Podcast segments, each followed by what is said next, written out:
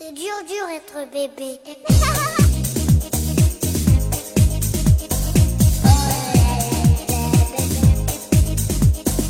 Hello，大家好，欢迎大家收听大型自制科幻悬疑青春偶像励志砍车育儿八卦类辣妈脱口秀节目《腊八粥》，我们是 Lady 妈妈。Dur, dur être bébé.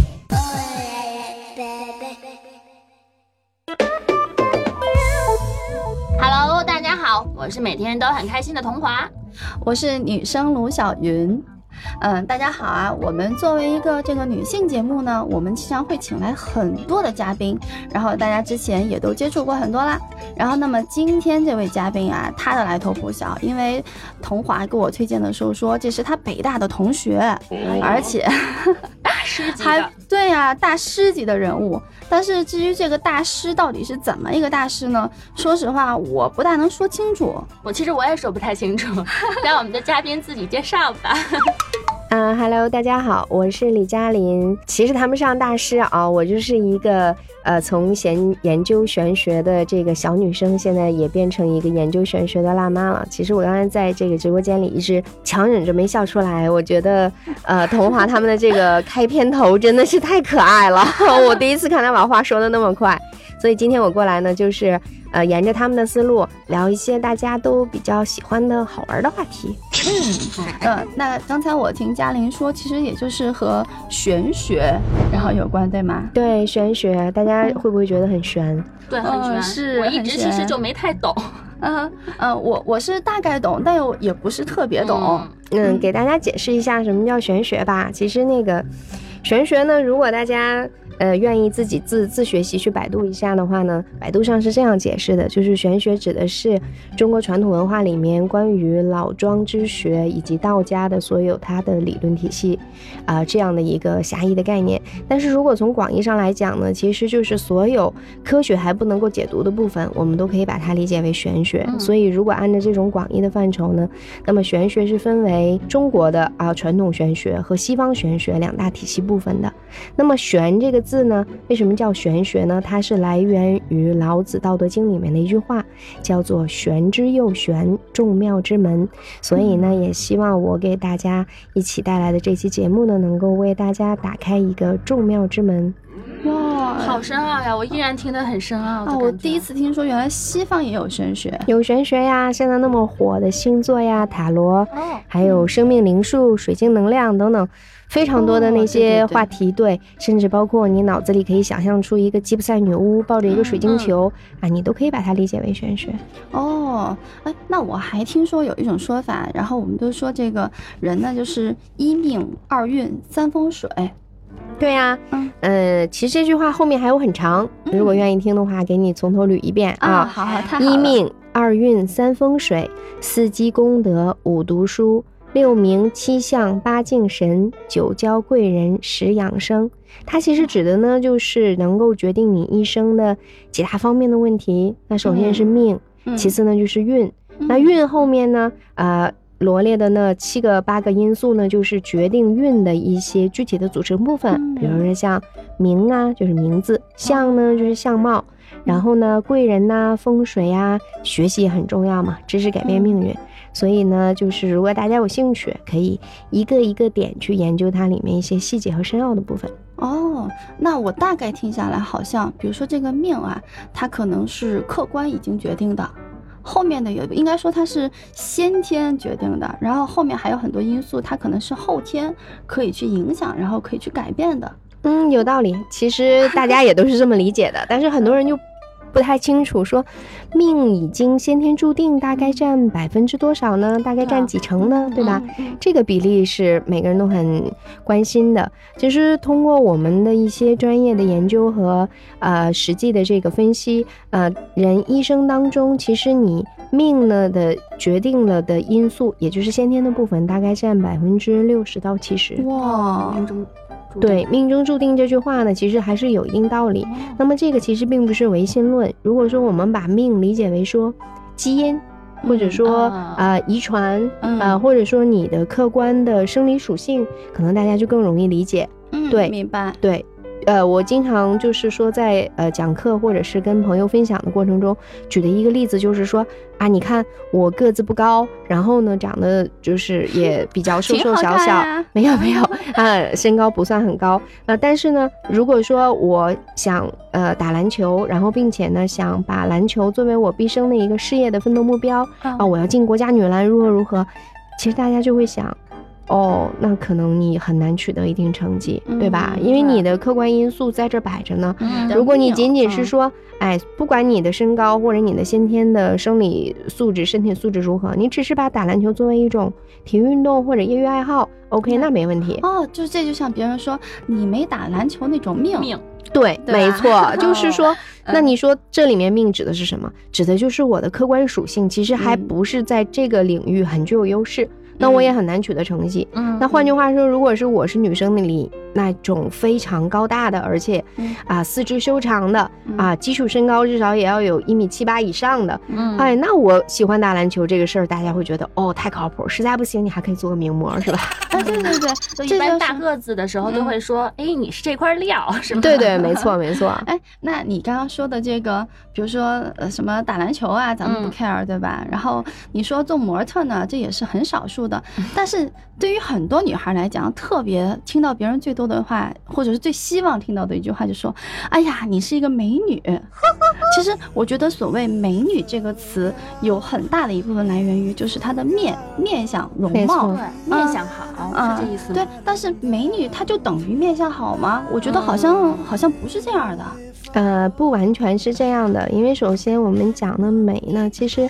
嗯，我们高大上一点说呢，它包括心灵美和外在美两个部分。对，像童华就属于咱们咱们三个都是心灵美的啊，咱们三个都是心灵美。没办法，已经到了这个熟女的年龄啊，可能在身材相貌方面都没法跟小萝莉们去拼了啊。但是呢，呃，我们除了内在美以外呢，也也在追求外在美啊。现在大家是一个卖萌的时代嘛，谁都觉得自己啊，完全可以在年轻个十岁二十岁都没有问题。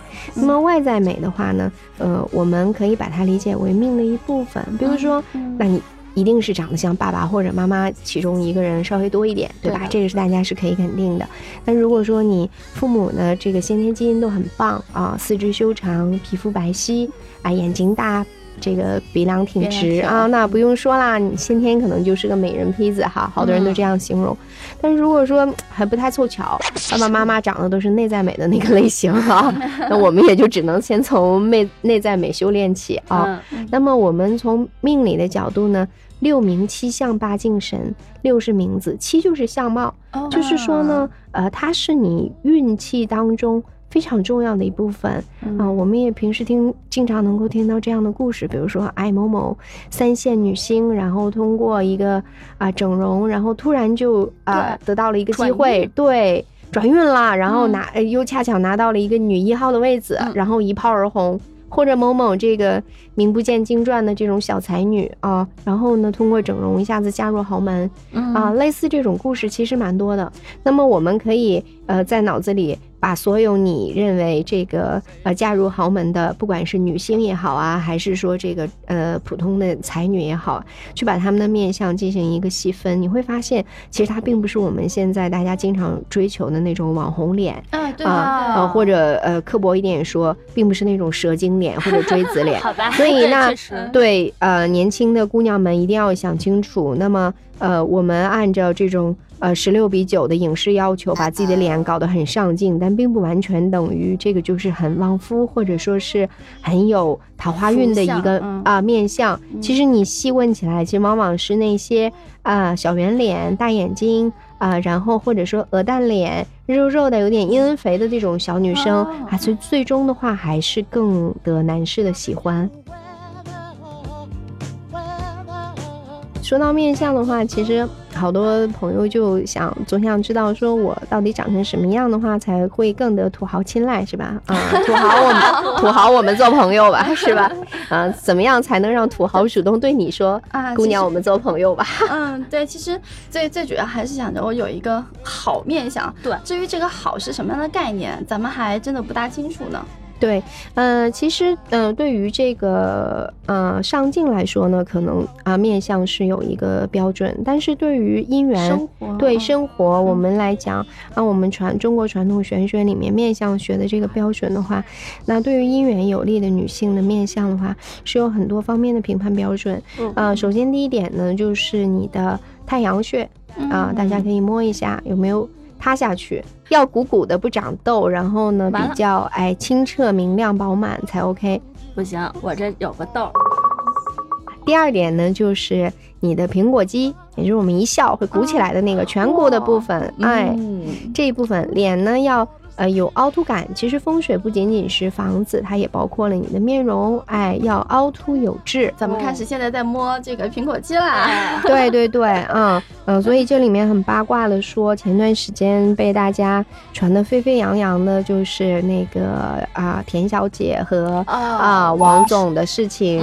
对我们不具体提人家的名字，但是很多朋友都私底下八卦说啊田小姐长得不够不够旺夫。其实我们啊还有一位呃美女娱乐的美女也不够旺夫，很有名的一个演员，如果大家愿意直接说名字得了，啊，直接说名字啊，就是呃很有名的这个刘涛美女哦。其实她对，但是最近她的面容，如果大家有呃仔细去观察的话，其实是有一点变化哎，我觉得苹果肌了哎，苹果肌肌起来了，她以前的苹果肌呃有一点这个凹。还有呢，就是它的颧骨呢是有点往外凸的嗯哦往耳朵两侧撇的那个感觉。嗯你如果翻出她早年的照片，虽然也很美很有气质，但是她那个呃整个颧骨是往外撇的啊，并不是说是往前的啊。那反过来你在想，就是呃早已经息影的，当年演过。呃，《还珠格格》里面的那个王艳美女，后来也嫁入豪门。哦你再想想她的面相和刘涛美女有什么样的区别？哎，你就能够知道，呃，旺夫和呃怎么说呢？呃，稍微差一点的，呃，要靠自己奋斗的这样的面容会有什么样的区别？哦，有那么一点意思哦。对呀、所以呢，大家要认真的去仔细的观察生活，才能够发现你想要的东西。那么我们作为一个普通人的话，哎，如果说你还没有另一半，或者说你已经嫁到了，但是先生的生意还不够好，那我们怎么样才能够旺夫？那么苹果肌这一部分就非常重要。那么评价啊，能不能嫁入豪门美女？第三一个要素就是下颌，哦，所以这就涉及到很多小姑娘会说，对，我们要不要垫的很尖尖？啊 其实哎垫的尖呢，并不是非常好的一个对于姻缘有利的一个一个表象，因为首先下颌呢不能够露骨，也就是说不能太尖，像锥子一样。其次呢，嗯就是要有肉，要饱满，然后要往前兜，不能往回缩。就是从侧面来讲的话，要跟你的鼻尖成一条直线，侧着看，哎，你们俩互相看，尺子，哎，对，你们俩互相看可以 我们啊，俩互相看了。对对对你们，俩都嫁了，算了。哎，旺夫也很重要，不能嫁了就不管老公死活嘛，是吧？嗯，所以呢，就是呃，尤其是豪门选儿媳妇儿的时候，评价标准除了苹果肌，然后夫妻宫的太阳穴，然后下颌是非常非常重要的，因为它代表什么呢？它代表了女人的子孙运。哦。啊，就是中国古人说“不孝有三，无后为大”，哦。豪门的家产一定要有人继承。啊，所以呢，你的子能看出孙运生男生女是吗？啊，不光是生男生女的问题，就是至少你要有孩子，你要能生嗯。啊，而且要很能生，这样才有生男小男孩的几率嘛。王同怀啊，你这下巴生个七个八个没问题。谢谢，超级晚生育。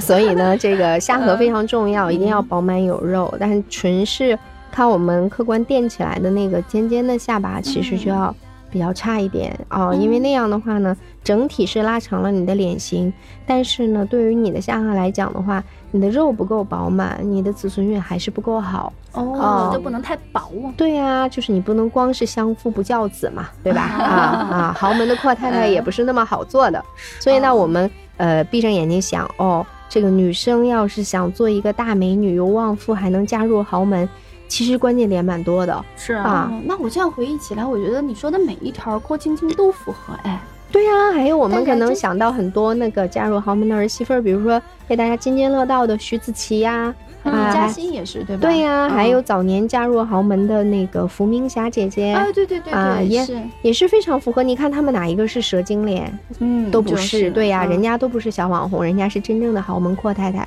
所以嗯我们在平时呢，呃，一定要注重自己的呃面容的修饰啊，就即使你不想啊通过满脸满脸的打玻尿酸去去整容的话，至少其实我们也可以通过妆容来弥补啊，嗯还是有很多对，还是有很多技巧的。其实每个人对于这个面相的话，我们都可以说，每一个人其实都是一个面相大师。因为呃，我曾经听过我们行内一个比较有名的老师傅研究面相的，他讲了一堂课，他里面就很刻薄的说，很很直白的说，其实每个人都是靠面相来生存、来判断的。比如说，哎，这个人从我路边不身边一走，我马上就说，哎，这个人是个男的啊，大概有四十多岁。哦，长得像南方人，那你是怎么判判断的呢？其实就是凭你大脑中对面相的经验啊、对他整体的一个判断。比如说，哎，他穿着打扮，首先男性确定无疑，其次呢，可能面多少有一点衰老之态啊，头发有点稀疏，然后脸上有点褶皱，你就说他有四十五岁以上。那么呃，他可能这个长得呢，这个这个眼睛呢，呃比较凹，然后比呃这个颧骨比较凸，然后整个呃五官呢。这个轮廓比较清晰，那你可能觉得他像南方人，南方人的骨骼嘛，啊那种不是不是北方那种粗犷的啊。嗯所以呢，其实你就是在平面想来判断这个人。哎，但反过来，你细过去一问呢，啊、搞不好第一，人家没有四十五岁，就是 这个风吹日晒，人家才二十五，对吧？对第二，人家可能就是北方长大哦，呃，只不过呢是这个身有异象啊，可能祖祖辈辈也都是北方农民。第三，搞不好人家还不是男的。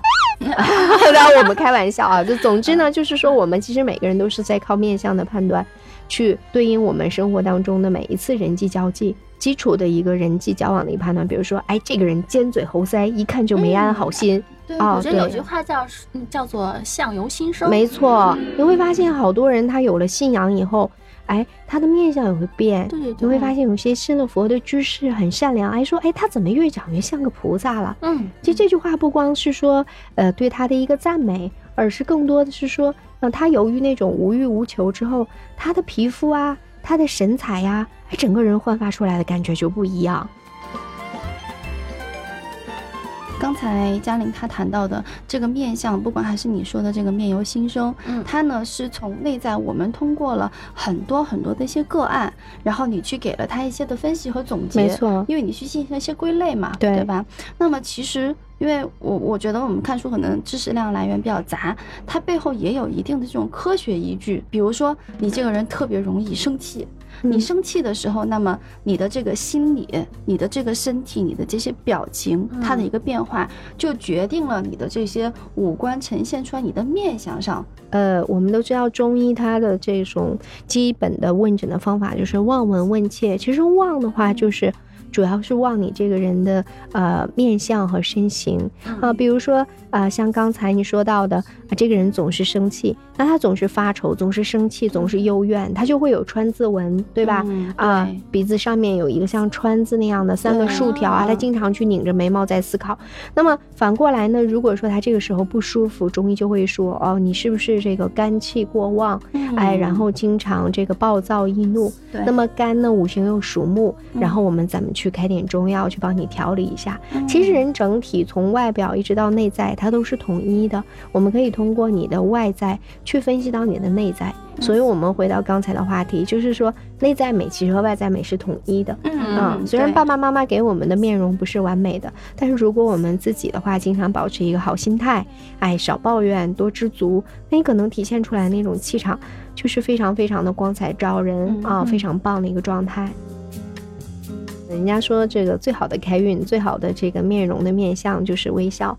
啊，就是保持笑容，其实就是非常好的一种开运的方式。女孩子们一定要记住喽。对呀、因为总是愁眉苦脸，或者总是一副这个怨妇妆容，嗯或苦大仇深哦，然后极其强势，然后这个这个孤傲清高，都种种这些状态，其实都不会有土豪接近你。嗯，啊对，是。那我还记得有一次遇到一个特悬一个事儿，嗯，我大概复述一下是这样的：是有一个朋友，他也是研究这种什么风水啊、玄学的。他上来之后，他坐在我们对面，然后就侃侃而谈，跟别人在这谈。他说，这个每个人呐，每天出行，然后你出门你是会遇到各种不同的这种变化的这种人事，然后各种的事物。比如说，你今天你穿了一个黑色的衣服，比如说你今天穿黑色，黑色呢在金木水火土里面它是属什么的，反正我也忘了。属水的属水，对。那么所以说你今天这个运势呢，你可能需要怎么怎么样才行。那我觉得这个听起来很玄啊，呃，我就特想请教请教一下嘉玲老师，就是这个人当时扯的这个到底是个什么道理，我不大懂。其实你刚才说的这个例子呢，我倒认为啊、呃你遇见的那位老师呢，他说的也不无道理。当然，呃，嗯当天可能不一定说穿黑就会如何如何啊。我们姑且不论他具体分析的这个例子，嗯主要是说他的这种嗯方式方法其实是有一定道理的。啊，分析理论对吧？没错，没错，嗯因为我们呃每一天就如同我们每一天就是说出门的时候，有一些老辈人他喜欢翻黄历一样，那么每一天他日月星辰的轮转，还有每一天的这个天干地支的五行都是有不同。那么对应到你的八字上呢，呃，你这个人，比如说啊、今天是喜水还是喜火，明天或者喜木或者喜金。那么如果你穿到相应的颜色的衣服，或者带到相应的配饰，然后遇到相应的五行属性的人士的话，可能这一天就会更顺利。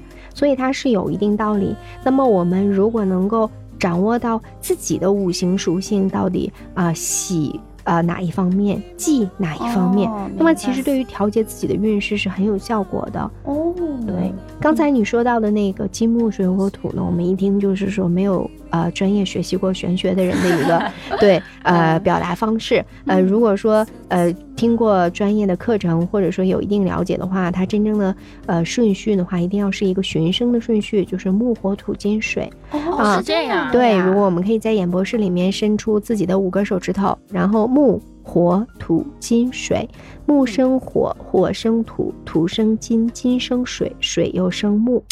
哦，它是嗯循声的顺序。我们这样读的话呢，就能够啊把五行按照它的一个相生的顺序记住。呃，反过来呢，这个顺序呢又能够很容易的帮你记住五行的相克。比如说什么呢？还是木、火、土、金、水，木克土，土克什么？等会儿啊土，哎，木克土啊，桐花桐花也快掰不开了。土克水，木克土，对，土克水，水克什么？水克火，火克金，金金反过来又克木，哎，又回来了。所以呢，我们就很容易去捋五行的生克。那么相应的五行又对应很多的元素，比如说木火土金水对应五脏，肝心脾肺肾啊，对应五色，对应五味。对应五音，对应五常，比如说仁义礼智信啊，工商角之语等等，非常多的，我们所有的万事万物都可以用五行来归类来表述。哦，好神奇对现在已经没错一脸蒙圈儿。总之就是说，大家如果愿意学习的话呢，这个玄学它虽然是玄之又玄，但它真的是众妙之门。你可以通过一个简单的理论，大道至简，然后能够指导到我们平时生活中的方方面面。其实方方面面我们都可以用啊、玄学的理论去给自己进行一个调布，这对于我们的。呃，尤其是女性也好啊，女生也好，其实特别有意义，因为我们比男性其实有更多的调布的方式啊，开运的方式。你可以染头发、染指甲，可以天天换衣服，而且呢，你可以有很多漂亮的首饰。所以女性呢，她在这方面其实反而是有优势的。大家不要说一提到风水就是哎，呃，请个老师给我们家看看房子吧。甚至有的朋友说，哎，看风水那都是爷爷奶奶迁坟的时候才请了个风水师，所以就呃说的扯得比较远了啊。其实，呃，对于五五行也好，阴阳也好，周易也好，呃，其实西方对于中国的认可的时候，呃，往往是从这个方面来。比如说我们现在所了解到的数码时代，大家用的计算机啊、嗯数码时代都是用零和一来表示的二进制，对吧？嗯，其实发明二进制的这个人呢，他就是欧洲的一个数学家，叫莱布尼茨。呃，如果大家上网能够查到，他最早是怎么发现二进制的，就是由于他读了呃最早传到欧洲的一本呃写中国易经的书啊、那本书被翻译成什么呢？The Book of Change，就是一本讲变化的书。对，他是受了那本书的启发，才发现了二进制。就是是这样一本解读易经的书是吗？没错，它是嗯最早的一、一本中西方文化的一个交流的书，就是嗯专门去解读中国的这种古老的周易。嗯然后呢，由于他了解到易的本质其实是变化，所以他没有用音译说叫易经啊、嗯没有直接用音译这样一个词翻译成英文，而是用了一个啊非常贴切的一句话叫 “The Book of Change”，一本嗯讲变化的书。好像确实，因为我大概有朋友送给我一本，就是和周易相关的书，就它里面讲了一个最重要的就是只有变化，它是永远不变的，永远没存在错的。嗯，周易它有一个呃嗯三个呃里面，其实它呃整个一部易经就讲了三件事。第一件事呢，就是呃万事万物都是在变化的嗯啊，这是第一个，这个大家都认可，OK 没问题。第二件事呢讲的是呢，呃万事万物变化呢都遵循了一个不变的规律嗯啊嗯。第一个讲的是变异，嗯啊，第二个讲的是不易，不易呢指的是这个规律是不变的，比如说像，呃，这个万有引力啊，对吧？啊，比如说像相对论啊，再比如说像二进制等等啊，就是说它里面是能够总结出规律的。嗯第三个呢讲的不易，呃，从变异不易，最后到什么呢？就是简易。简易这句话讲的呢，就是说这个规律是大道至简，也就是说，所有万事万物的背后其实是有一个总的纲领在指引它。那么，其实整个易经讲的就是这三个部分，啊、嗯就是这三个部分。我们嗯为什么把它叫做中国的哲学？哲学是指导科学的。那么我们通过这三个规律，就能够找到我们生活的一切的这个总的纲领。所以讲跑题了啊！本来我们是想说点小女生的话题，结果最后搞得越搞越深奥对对啊！对，我觉得这对大家也是一个知识量的一个扩充。是然后小女生的话，我觉得刚刚那个，嗯，嘉玲也说到了，女生吧，可能关注我长得怎么样啊，嗯我穿什么样啊，我今天涂什么指甲油，染什么什么头发，因为我这就想起我想起还遇到一个朋友，他因为自己研究过一些这个关于风水啊、玄学啊等等，就所以他后来给人家。参谋的时候，他说你的这个病呢，然后是属你刚刚说的那个木火土金水土金水是属什么的？所以那个女孩当时他们说她要去买包包，她说老师我马上要去欧洲了，然后我要去买很多那个 Prada 的包包。嗯但是呢，他给他算说，哎，你看这个 Prada 呢，它其实它是黑色的为主的，嗯然后我建议，呃，当然很多是黑色的，呃，也有不同的颜色。呃，他当时建议，他说你呢和这个不是特别的搭，然后建议后来说，你看阿玛斯，然后这个品牌它基本上是橘色的，然后嗯橘色好像是属火吧，嗯然后这他就根据这个包包，然后来去指导他说，可能你这个命中的属性跟哪一种颜色的更搭。我觉得就这个这样子的呢。有啊，但是我完全感觉他是想品牌升级一下嘛。这个说辞还是很高大上的啊。啊，对，但是至少那个就是，我觉得他在一定的层面上，然后他是有一定能说得通的道理。是这样的，是这样对比如，呃，我们这边也有很多这个高端的客户，啊、他每天，呃，呃，不能说每天，至少每个月他穿衣，然后配饰，呃，嗯都是要经过一个专业的规划。还有呢，比如说我们作为普通人，可能你没有机缘啊、每天都有呃请这个玄学的老师做顾问去参谋，但是你的一些人生大事，比如说，嗯哎，嗯，你大学毕业了，然后今天去面试一家非常非常想入职的公司，你认为这个机会对你的人生都会产生很重大的意义，那么这个时候你可以啊、请专业的老师去帮你搭一下。啊哦，你今天比如说，哎，不要再戴你那个就是铂金的这个小耳坠了，或者说，哎，手上可以戴一个木头的这个小佛珠或者是小手串、嗯啊，嗯或者说啊，不要穿黑颜色的皮鞋，可以穿个宝石蓝的，或者怎么样。就总之呢，你在人生大事的时候，其实呢，玄学会给你起到一个画龙点睛的作用。嗯，啊画龙点睛，没错所以就是我们为什么说提倡大家说不要去迷信？迷信这两个字，我们把它解读为迷迷糊糊跟着信，嗯就是说，哎，你想信，但是你又不了解这个。呃，到底是怎样一个原理？哦，路边有位师傅叫住你，哎，小姐，看你面相不错，哎送你两句话。哎，这个哪个行业都有一些 对素质不高的从业人员。那这个时候呢，你又信，然后呢，你又不想这个学习，也不想找正规的老师，没办法，你就被这个路边摊然后破啊财免灾，迷信了。我刚刚来的时候，在路上就被刚刚一出地铁就被人家抓住说：“哎呀，小姐，我觉得你气质特别好，有没有兴趣做兼职？我以为是星探呢。所以就是嗯。迷信呢，我们要把它呃抛开来解读，就说迷信其实就是你信，然后你又不了解，然后就容易被骗。其实这个不仅仅是应用于我们玄学领域，比如说你任何一方面迷迷糊糊的啊、想呃求之不得，然后呢想被想得到服务，想得到指导，然后又不了解，就容易被骗。比如说什么，好多朋友买保险有上过当，对吧？哎，哎，然后呢，就是带宝宝参加一些呃这个亲子啊，包括课外娱乐、啊嗯，也有也有上当，还有是老年人买那个保健品对呀。包括前段时间沸沸扬扬的说，哎，莆田系的医院到底靠不靠谱？哦虽然我们不能一下子说说这些医院都是不好的，但是它肯定有里面也有一些这个唯利是图的成分。嗯那么这个时候你盲目的去相信哦，所谓的专家，哦，所谓的名医，然后所谓的国外的一些高大上的这种疗法。到最后的话就是人命关天，包括很多朋友他信佛，他信佛嗯他不是说认认真真去读一本经，或者研究一下佛教的渊源，或者去这个佛学院去进修，嗯哦，随便跑来一个活佛一个上师，然后你就顶礼膜拜啊，几十万呃上百万就送给人家了。最后人家跑了，过两天抓到说是在诈骗。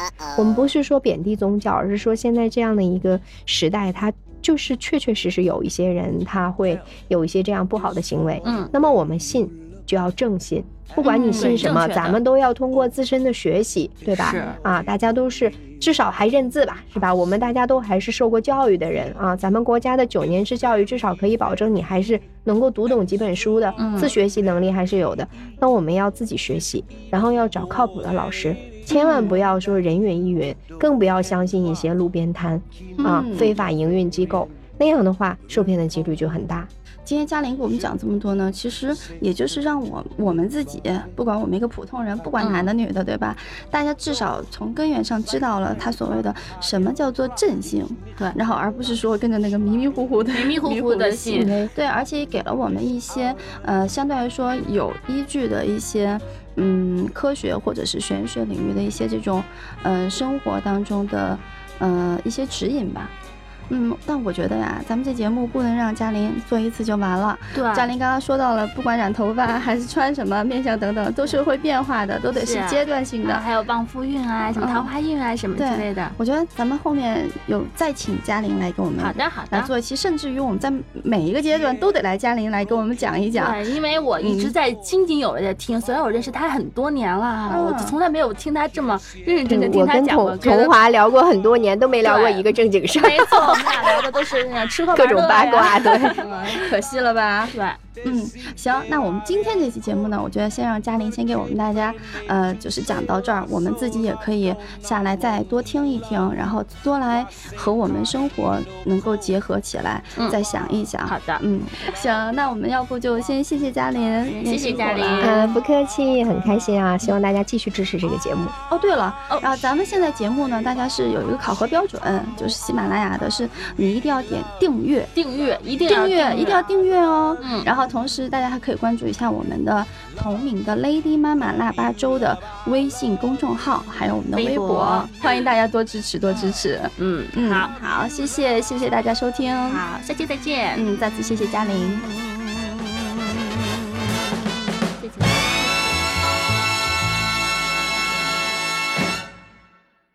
C'est dur, dur être bébé.